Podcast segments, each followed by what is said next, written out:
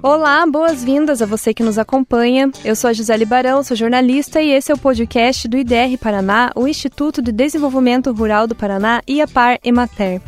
O episódio do podcast hoje é sobre um assunto muito sério, muito importante para a agricultura paranaense, que é a deriva de agrotóxicos. E temos aqui no estúdio hoje dois convidados especialistas nesse assunto que vão esclarecer algumas dúvidas e passar algumas orientações para todo mundo que está envolvido nessas áreas aí atingidas pela deriva. Um deles é o Renato Rezende, que é gerente de sanidade vegetal da ADAPAR, e também estamos aqui com o coordenador estadual de sustentabilidade do IDR Paraná, o Richard Bom, vamos começar então perguntando para o Renato aqui se pode explicar resumidamente para a gente o que é a deriva de agrotóxicos e quais são os casos também mais comuns que a Adapar atende. Olá pessoal, é, a deriva de agrotóxico é um processo que ocorre durante a pulverização do agrotóxico. Ela faz parte do processo de pulverização, né? Mas quando você vai fazer o controle de uma praga, você tem um alvo biológico, que é a praga, né? Seja ela uma doença ou um inseto. Né? E o teu objetivo é atingir aquele alvo. Qualquer produto que caia fora daquele alvo é uma deriva de agrotóxico. Então ela faz parte do processo. Mas o problema da deriva é quando ela sai para fora da área de produção e atinge outros locais, né? Ou outros agentes, né? Então aí você tem um problema de deriva de agrotóxico causando sim um impacto, um dano econômico ou um dano ambiental é, na fauna, na flora ou agricultores que estão nas propriedades vizinhas. O que a gente tem atendido na maior intensidade na ADAPAR é, são três casos de deriva, tá? O primeiro são as derivas na sericicultura, né? Que atingem a, as lagartas de bicho da seda, né? Então, na verdade, essa deriva ela acaba se depositando nas amoreiras, que são os alimentos das lagartas, né, e posteriormente causam a mortalidade das lagartas. Um outro caso mais específico é o da viticultura, da produção de uva. Então, esse, esses casos de derivas eles ocorrem mais e são mais regionalizados, né, e eles acontecem por deriva de herbicidas hormonais, na maioria das vezes, né. São aqueles herbicidas que têm em pequenas quantidades. Se você atingir uma planta de uva, você vai causar um desequilíbrio hormonal e aí acaba tendo um prejuízo, dependendo da intensidade, pode ser um prejuízo bem intenso. E mais especificamente também as derivas causando mortalidade de abelhas, né, na apicultura. E como é que é o atendimento da, da PAR quando o produtor, primeiramente, né, como é que ele consegue perceber que a sua lavoura foi atingida pela deriva e procurando a da PAR, qual que é o procedimento? Então, os casos é, podem variar bastante, né? Por exemplo, na uva, os sintomas ficam muito claros na planta, né? Se você tem,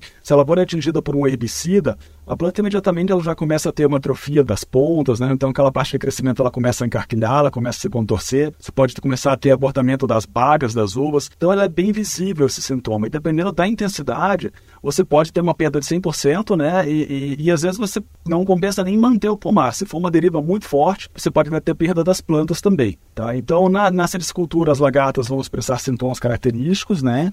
E vão posteriormente é, morrer ou não fecham o ciclo de maneira adequada. E nas abelhas também, é, a principal causa é aquela mortandade em massa, né? Você acaba tendo uma, uma mortalidade de todas as caixas de abelha e aí você sim começa a caracterizar como uma possível deriva de agrotóxico ou como possível causa da mortandade a aplicação de um agrotóxico. A gente teve um caso recente em Mauá da Serra, né? No final de janeiro, muitas abelhas mortas, o produtor teve um prejuízo de mais de 100 mil reais. E como é que tá? Da PAR e o Paraná acompanharam esse caso? Como é que tá a situação? Exato. De imediato, a gente encaminhou o fiscal né, no local. Os atendimentos, geralmente, eles envolvem coleta do material para verificar a presença ou não de resíduo de agrotóxico. Tá? Para todos os casos, a gente faz coleta, tanto sericultura, apicultura, fruticultura. No caso das abelhas, é, o laudo saiu recentemente e ele acusou, sim, a presença de alguns resíduos de agrotóxico, na, tanto na abelha quanto nas lavouras vizinhas. Só que, nesse exato momento, nós estamos fazendo uma análise para poder identificar, de fato, como que aconteceu essa mortalidade. Né? A gente tem que lembrar que desses três casos de mortandade que acontece, ou de prejuízo, é, a apicultura é a mais complexa de você lidar, justamente pela condição de que o animal ele vai até a lavoura, né? Então, é diferente lá da parreira ou do bicho da cera que são, estão parados, né? O animal, a abelha, ela pode estar visitando uma lavoura vizinha, né? Visitando uma florada de uma lavoura vizinha, aonde o agricultor pode estar fazendo naquele momento uma aplicação de um agrotóxico. Então, é, é, tudo isso tem que ser avaliado com muita cautela para identificar aonde que ocorreu o problema. O fato é que a mortandade foi causada por agrotóxico, mas a gente precisa caracterizar muito bem como que isso aconteceu, né, para poder então é, achar realmente os responsáveis. E tem um lado do trabalho da ADAPAR que é atender esses produtores que foram atingidos e tem o outro lado que é orientar aqueles que aplicam o agrotóxico, né? Como é que isso funciona? É, exatamente. A gente tem feito um trabalho bem grande nessa parte de pré, pré-aplicação, né? Por exemplo, na região de Marialba, a gente tem feito inspeção de pulverizadores, né? Então a gente vai na pré-safra, geralmente ali ao redor de agosto, né, a pré-safra da uva e da, e do, da produção de grãos, para conversar com os RDs, os responsáveis técnicos que estão recomendando né, esses produtos, orientá-los de que tem que tomar cuidado, de que eles devem ser responsáveis no momento dessa recomendação e cuidar, sim, do equipamento de aplicação que vai fazer é, aquela pulverização, né. Posteriormente, a gente tem ido nas propriedades, também vizinhas às áreas de produção de uva, para verificar em que condições estão esses pulverizadores.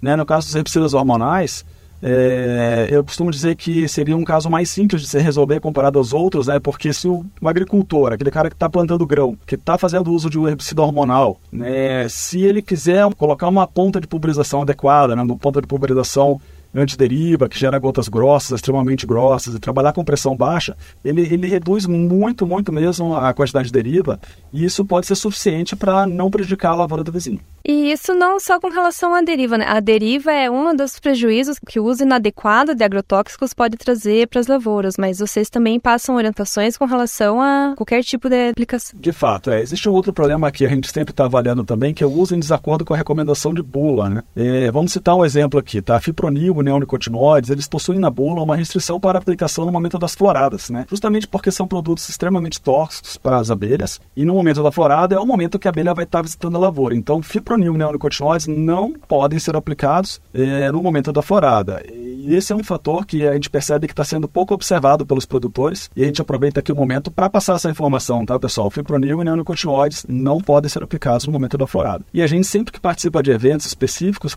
eh, discutindo essa questão da mortalidade de abelhas, a gente sempre coloca isso em evidência. E os produtores que precisarem de orientação dos dois lados podem procurar a unidade da DAPAR no município e vão receber esse atendimento. Com certeza, tá? Essa informação legal, né? A DAPAR está sempre disponível para passar, tá, pessoal? Na dúvida do uso de um produto, no momento de comprar ou no modo de usar, se tiver alguma dúvida sobre uma questão legal, né? A DAPAR está sempre pronta a passar a informação. E no caso de Mauá da Serra, na próxima semana a gente deve ter um resultado para para a situação. Sim, a gente espera que no prazo de uma semana, essa semana os, os fiscais estão trabalhando com os dados, né, avaliando. A gente trabalha com mapeamento, né? Hoje o, o Ciagro, o GeoCiagro, ele traz todas as informações de coordenadas geográficas do agrotóxicos do Paraná.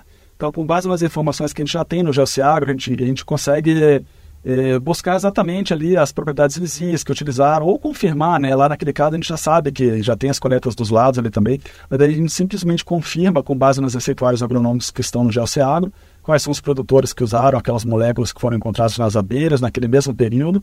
Então essa é uma análise prévia e ainda ali essa semana, possivelmente amanhã ou quinta-feira, os fiscais vão novamente lá no local onde houve a mortandade para fazer mais uma fiscalização, verificar em que estádio fenológico estava a cultura da soja, vão conversar com os produtores. Tudo isso faz parte do processo de investigação que é necessário, né? Essa mortandade de abelha não é uma situação muito simples de se analisar, né? A gente tem que ter cautela para poder eh, colocar um diagnóstico final. Ok. E Richard, a questão da deriva, ela também é um problema relacionado à sustentabilidade, né? Como é que o IDR Paraná, como é que a extensão rural pode colaborar num tema como esse? Exatamente. A mortalidade de abelhas, ela é indicador irrefutável de que nós temos problemas ambientais acontecendo. E olha, por incrível que pareça, a gente tem percebido muito isso no estado do Paraná. Não é só no estado do Paraná, em todo o país tem acontecido esse problema. Eu acho assim, sabe, que nós precisamos, é, antes de entrar nas questões técnicas, nós precisamos é, recuperar, fortalecer, valorizar as atitudes das pessoas para com a responsabilidade ambiental.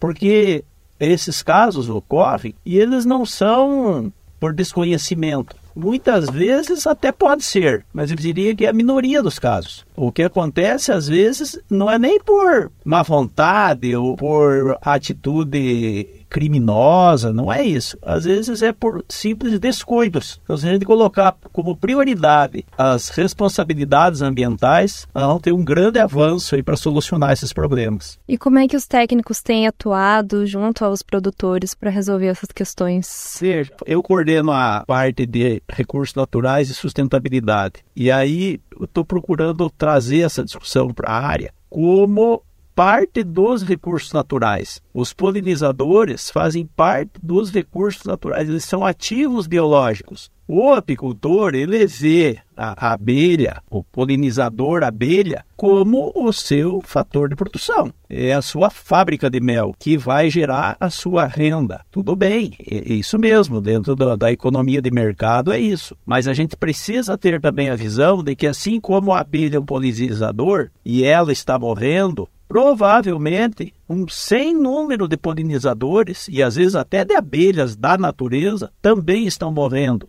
e ninguém está olhando para elas. Então, quando eu tenho um caso de mortalidade de abelhas, como a gente teve em Mauá da Serra, eu estive lá, eu visitei um apiário atingido. É uma coisa impressionante, é uma mortalidade total do apiário. E era na entrada de uma pequena floresta. Então, imagina o que morreu ali naquele ambiente, naquela bacia, naquele espaço que a gente não viu. E é nesse sentido que a gente está buscando, então, estabelecer um protocolo operacional. A gente avançou muito nesses últimos meses. Nós tivemos casos de mortalidade lá em Paraíso do Norte, é, no Noroeste, em várias cidades do Noroeste, é, envolvendo conflitos entre cultivo de cana e mandioca com apicultura. É, depois ocorreram muitos casos sérios em Prudentópolis, é, temos casos, esse de Mauá da Serra, então isso não é uma novidade. Tanto é que nós temos hoje uma parceria muito próxima com a promotora, a doutora Rosana Larica Mourão, porque ela atua forte, com ênfase na, na área ambiental. Inclusive, é,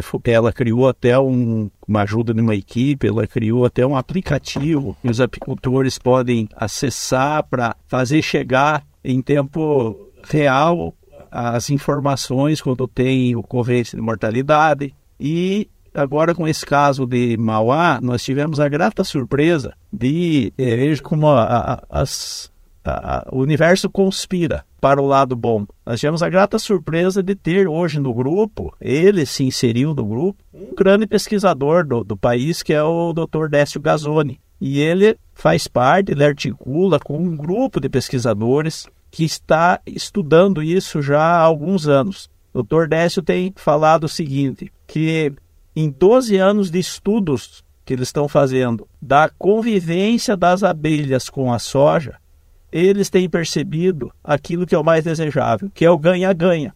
Mais produção de mel, melhoria na produção de soja, embora a soja não seja de polinização cruzada, mas ela tem respondido à, presença da abelha na florada. Então está tendo um, um ganho para a soja.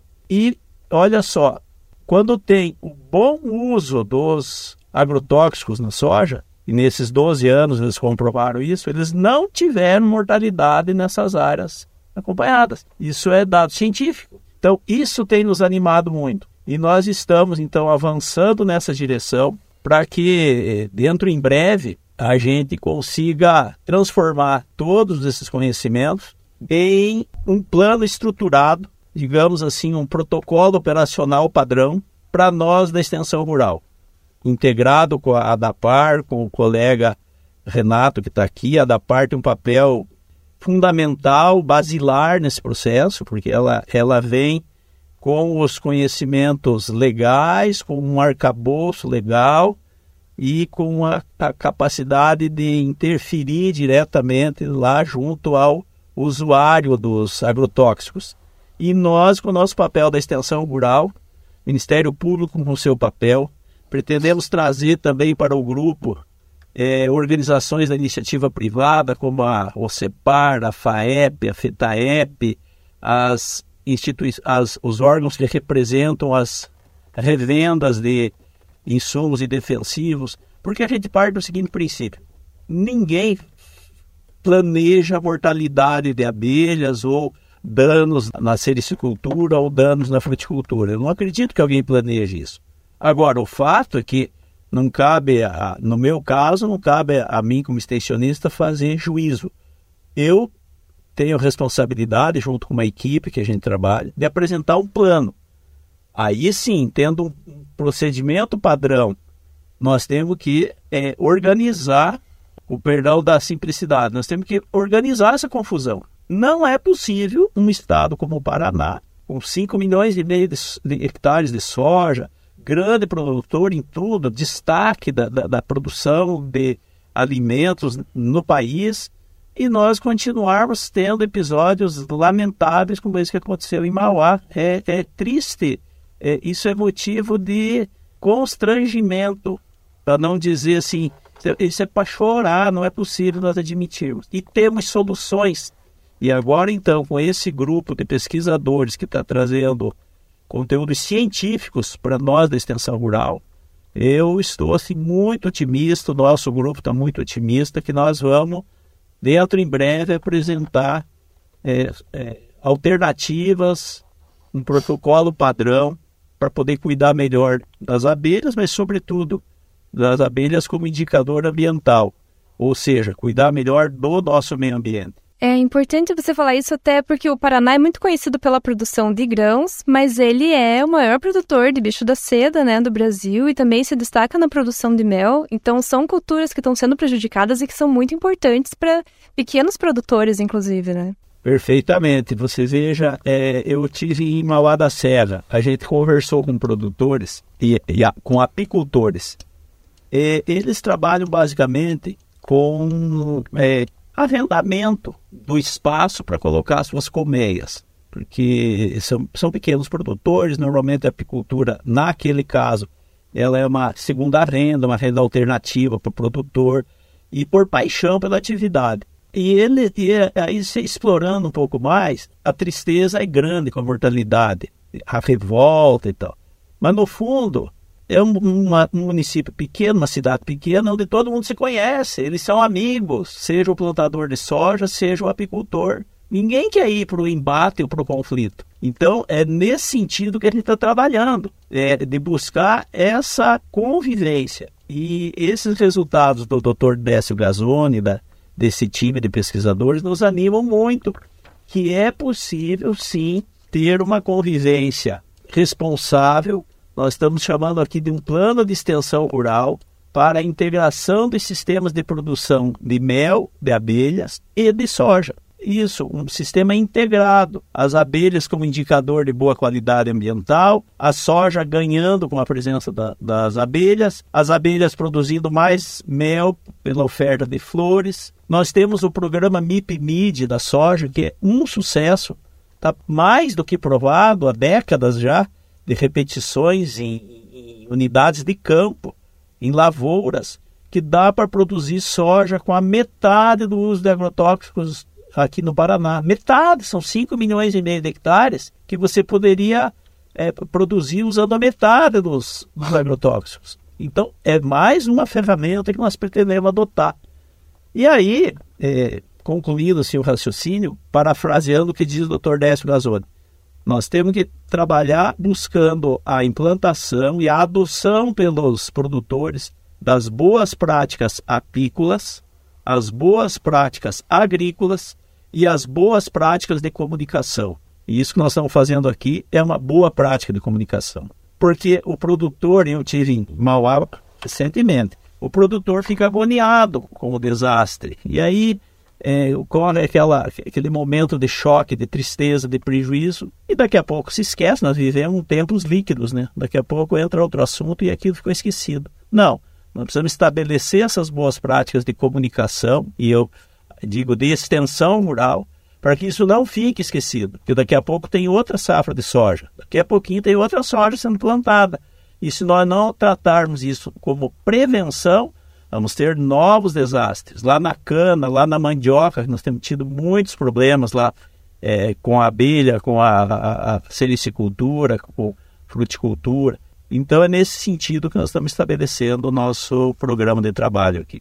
Legal. Renato, uma pergunta que eu não fiz para você. O que, que, pode acontecer? Claro que a, a intenção da DAPAR é trabalhar muito com a orientação, mas o que, que, acontece com o produtor que faz esse uso inadequado do agrotóxico? Então, Gisele, é, no primeiro momento tem que se, se instalar em é, um processo administrativo, né, que é uma autuação então, a primeira coisa é entender de fato o que aconteceu, achar a, a, causa do problema, né, quem causou o problema, e é aberto um processo administrativo, né, que é uma autuação, e que o autuado vai ter direito à defesa. Né? Ele, naquele, na defesa, ele vai ter um prazo de 15 dias para ele se manifestar, falar o que aconteceu, explicar. Né? Então, a primeira coisa, o processo ele é autuado. E hoje é, existe um termo de cooperação da ADAPAR com o Ministério Público que todas as autuações que são realizadas pela ADAPAR são também encaminhadas cópias ao Ministério Público é, e aí o Ministério Público, analisando o processo, vai tomar as ações que lhe cabe. É importante a gente comentar também, Gisele, um fator que é crucial, que é a gente saber aonde que estão essas produções apícolas no estado. Né? A DAPAR hoje ela tem, é, os meus colegas lá da área animal, os veterinários, é, eles fazem o cadastro das áreas de produção, o cadastro apícola, né? E a gente tem uma dificuldade muito grande hoje de saber exatamente onde é que está esse pessoal, onde é que eles estão produzindo o mel, né?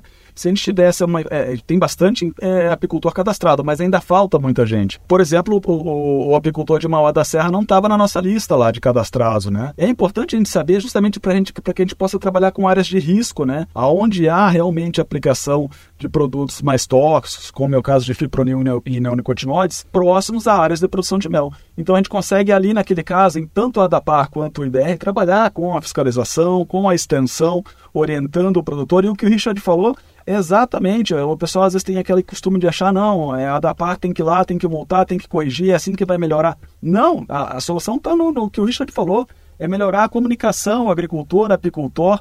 Eles, se eles se comunicarem mais, se entenderem, o problema vai se resolver de maneira mais, muito mais simples, muito mais fácil, isso para todos os casos de deriva. Tá? Isso tem que ficar bem claro. A solução está nas mãos do agricultor e do apicultor, do sericultor, do fruticultor, a comunicação, o entendimento, o respeito à legislação, o uso correto do agrotóxico, essa é a saída. E como que o produtor pode fazer esse cadastro? O apicultor ele tem que se dirigir à unidade local da DAPAR mais próxima, né?